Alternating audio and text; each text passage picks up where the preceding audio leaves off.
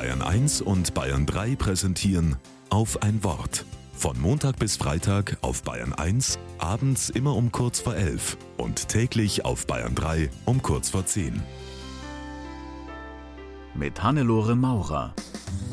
Vor kurzem habe ich eine Lebensgeschichte gehört, die mich sehr beeindruckt hat. Die Geschichte von Pfarrer Corbinian Eigner, der 1966 im Mantel seiner ehemaligen KZ-Häftlingsbekleidung beerdigt wurde.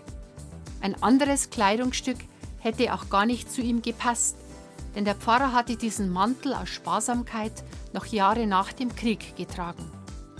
Eigner kam ins KZ, weil er sich weigerte, Hakenkreuzfahnen zu segnen und die SA mit den Worten kommentierte, dass da keine Gescheiten dabei sind. Als Strafversetzungen und Geldbußen keine Wirkung zeigten, wurde er 1939 von der Gestapo abgeholt. Im KZ Dachau, wo angesichts des Grauens viele ihren Lebensmut bereits verloren hatten, begann er zwischen den Baracken Apfelbäume zu pflanzen. Es gelang ihm sogar neue Apfelsorten zu züchten, denen er die Namen KZ1 bis KZ4 gab. Die Apfelsorte KZ3 gibt es übrigens heute noch. Sie wurde später in Corbiniansapfel umgetauft. Ein säuerlicher und würziger Winterapfel, der auch in unserer Region immer wieder gepflanzt wird.